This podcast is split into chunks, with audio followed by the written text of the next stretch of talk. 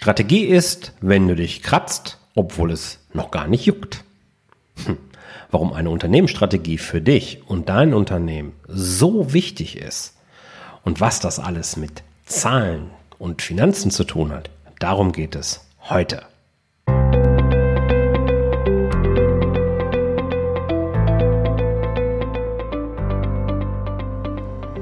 Herzlich willkommen bei Auf Gewinn programmiert, dem Podcast für Unternehmer, die nicht unbedingt schnell erfolgreich sein wollen, dafür aber dauerhaft erfolgreich.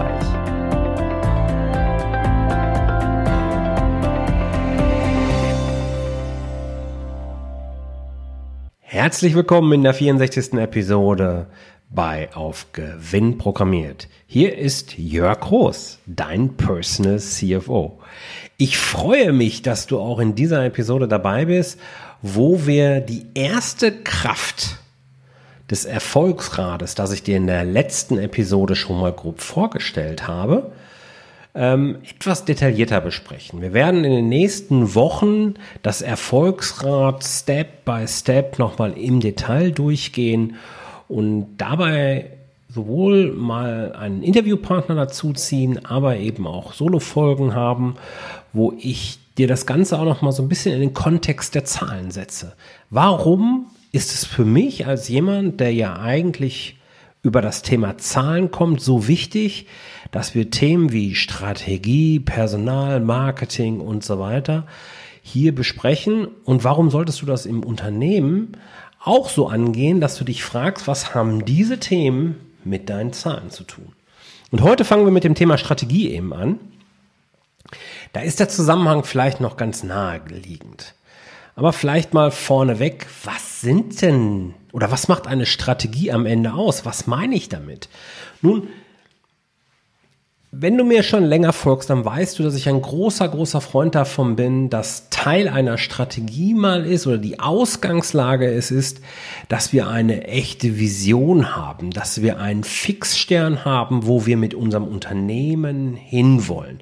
Ein echtes, überragendes Ziel, was am Ende der Arbeit mit deinem Unternehmen stehen sollte. Ich habe da schon öfter hier auch im Podcast drüber gesprochen, dass ich am Ende der Meinung bin, wir, es gibt vier Ziele und eines davon ist für jeden von uns eben überragend. Und wenn wir diesen Fixstern haben und definiert haben, wo wollen wir mit unserem Unternehmen wirklich hin, dann ergeben sich viele andere Themen fast automatisch, weil dann wird es plötzlich viel, viel leichter auch zu beantworten, was sind denn wirklich die nächsten Schritte, wenn du dein Unternehmen aktiv steuern möchtest. Welche Ressourcen, welche Kapazitäten brauchst du wirklich, um einen Schritt nach vorne zu kommen und was brauchst du nicht? Ja, was ja ganz wichtig ist und sich dann auch eben direkt auf Zahlen auswirken kann. Also, der Fixstern als Ausgangsroute, wie kommst du von deinem Status quo zum Ziel? Und das, was genau dazwischen liegt, das ist nach meinem Verständnis die Strategie. Wie gelangst du von A nach B? Deswegen ist die Vision, das große Ziel, das, was du am Anfang brauchst. Klar, dann darfst du feststellen, wo stehst du heute, um dann festzulegen, wie komme ich dahin? Wie kann ich dieses große Ziel in viele, viele kleine Ziele unter, äh, unterteilen, um so eben ähm, auch den Fortschritt messen zu können? Und dann kommst du zum zweiten Themenblock. Was sind kritische Erfolgsfaktoren auf diesem Weg? Welche Themenbereiche, welche Punkte sind für den Erfolg wirklich kritisch? Wenn diese Punkte nicht erreicht werden, nicht umgesetzt werden können, wenn du diese Ressourcen von mir aus nicht an Bord holen kannst, ist dann dein gesamtes Ziel am Ende in Gefahr? Was sind die kritischen Erfolgsfaktoren? Diese Frage zu stellen und für sich zu beantworten, Das ist etwas, was die wenigsten Unternehmen tatsächlich machen oder wirklich klar haben. Wovon hängt das Unternehmen wirklich ab? Und wie kann ich sicherstellen, dass diese kritischen Erfolgsfaktoren eben immer, ja, um es mal in der Ampelsprache zu sagen, auf grün stehen. Wenn wir diese kritischen Erfolgsfaktoren haben, dann dürfen wir uns über die Produkttreppe unterhalten oder Produktrutsche. Da gibt es so viele verschiedene Begriffe. Und stell dir bei deinen Produkten, bei deinem Angebot, es müssen ja nicht nur physische Produkte sein, es können auch Dienstleistungsprodukte sein, stell dir unbedingt die Frage, welche Aufgabe soll das Produkt für dich als Anbieter, als Unternehmen erfüllen? Nicht nur, welchen Mehrwert stiftet dieses Angebot, das Produkt für deine Kunden, mindestens genauso wichtig, keine Frage, sondern auch, welche Aufgabe hat dieser, dieses Produkt bei dir, in deinem Unternehmen, im Kontext der anderen Angebote. So gibt es Angebote, die haben eigentlich mehr die Aufgabe, ähm, Reichweite zu erzielen, als jetzt beispielsweise, dass du damit viel Geld verdienst oder den Kunden die gesamtgroßen Erkenntnisse, den überragenden Mehrwert bieten zu können, sondern die bieten nur einen Mehrwert in einem begrenzten Rahmen vielleicht. Dafür sind sie dann günstiger. Dass eine logisch aufeinander abgestimmte Produkttreppe auch für dich als Unternehmen eine sehr sinnvolle Orientierungsgröße sein kann, das leuchtet, glaube ich, sehr schnell ein. Ähm, es gibt ein tolles Buch von Konter Grunberg, äh, Produkttreppe zu dem Thema, und die teilen das Thema Produkte im Wesentlichen in drei Gruppen ein. Und das mag ich eigentlich sehr, sehr gerne beispielsweise. Man kann sagen, wir haben eine Reichweitenklasse an Produkten. Das sind Produkte, die eben, naja, nur dafür da sind, dass du Kunden anziehst, in deinen Kosmos reinholst, weil wir eben wissen, wir brauchen zwischen 8 und 16 Touchpoints, wie das so schön heißt, bevor ein Kunde bereit ist, große Produkte, teurere Produkte bei dir zu kaufen. Diese Aufgabe haben diese Reichweitenprodukte. Und dann gibt es eine sogenannte Tragschicht. Und in der Tragschicht geht es halt eben darum, dass diese Produkte dafür sorgen sollen, dass ein wesentlicher Teil deiner Kosten gedeckt werden. Sie sollen dein Business tragen. Und dann gibt es diese super mehrwertigen Produkte. Das sind dann die High-End-Produkte. Ich nenne sie gerne Premium-Produkte. Ich mag das lieber als Begriff. Die bieten den maximalen Mehrwert für deine Kunden und haben dann eben auch so diesen Effekt für dich als Unternehmen, wo du wahnsinnig oder wo du gutes Geld mit verdienen kannst und dir vielleicht dann auch mal das ein oder andere Luxusgütchen gönnen kannst. Also diese Aneinanderreihung und die Einsortierung der Produkte ist ein sehr wichtiger Part ähm, im Rahmen einer gesamten Unternehmensstrategie. Welche Aufgabe darf ein Produkt für dich erfüllen? Ein, eine nächste Komponente einer guten Unternehmensstrategie aus meiner Sicht sind die Alleinstellungsmerkmale, die du als Unternehmer, aber eben mit deinem gesamten Unternehmen eben auch hast, zu erkennen und eben auch zu nutzen. Was macht euch besonders aus? Und da ist es gerade, wenn du Mitarbeiter hast, ganz häufig so, dass ganz, ganz viele Alleinstellungsmerkmale wirklich liegen gelassen werden. Ja, was ich damit meine, wenn du mal schaust, welche Menschen, also nicht nur der Mitarbeiter, sondern der Mensch als Ganzes arbeitet in deinem Unternehmen, welche Hobbys haben diese Menschen und mit jedem Hobby geht ein Wissen einher. Und manchmal ist es ja so, dass wir dieses Wissen, was eigentlich in einem privaten Kontext genutzt wird, auch miteinander verknüpft werden kann und für dich im Unternehmen einen ganz besonderen Mehrwert liefern kann. Ich habe schon mehrfach erlebt, dass auf einmal die Leute festgestellt haben, Mensch, da sind ja Hobbys, private Hobbys, die sich auch irgendwie ergänzen. Weil die Menschen eben ja miteinander gut klargekommen sind, eine ähnliche Ausrichtung haben und entweder selber Hobby haben oder eben ähnliche Hobbys. Und wenn ich jetzt hergehe und erkenne das, dass ein Großteil meiner Mitarbeiter dieses Thema habe, dann kann ich mir auch überlegen, wie passt das jetzt zum Unternehmen und kann ich das noch nutzen? Kann ich mich dadurch ähm, unverwechselbar machen? Vielleicht indem ich mich äh, auf eine spezielle Zielgruppe fokussiere. Was würde das bedeuten, wenn ein Großteil deiner Mitarbeiter beispielsweise, um dabei jetzt zu bleiben, ähm, besonders das Thema Surfen hat und du mit deinem Angebot als Uhrenhersteller nun sagst, okay, ich mache Uhren speziell für Surfer. Ob das jetzt mal sinnvoll ist, ist völlig egal, aber nur damit du verstehst, in welche Richtung ich gerade denke.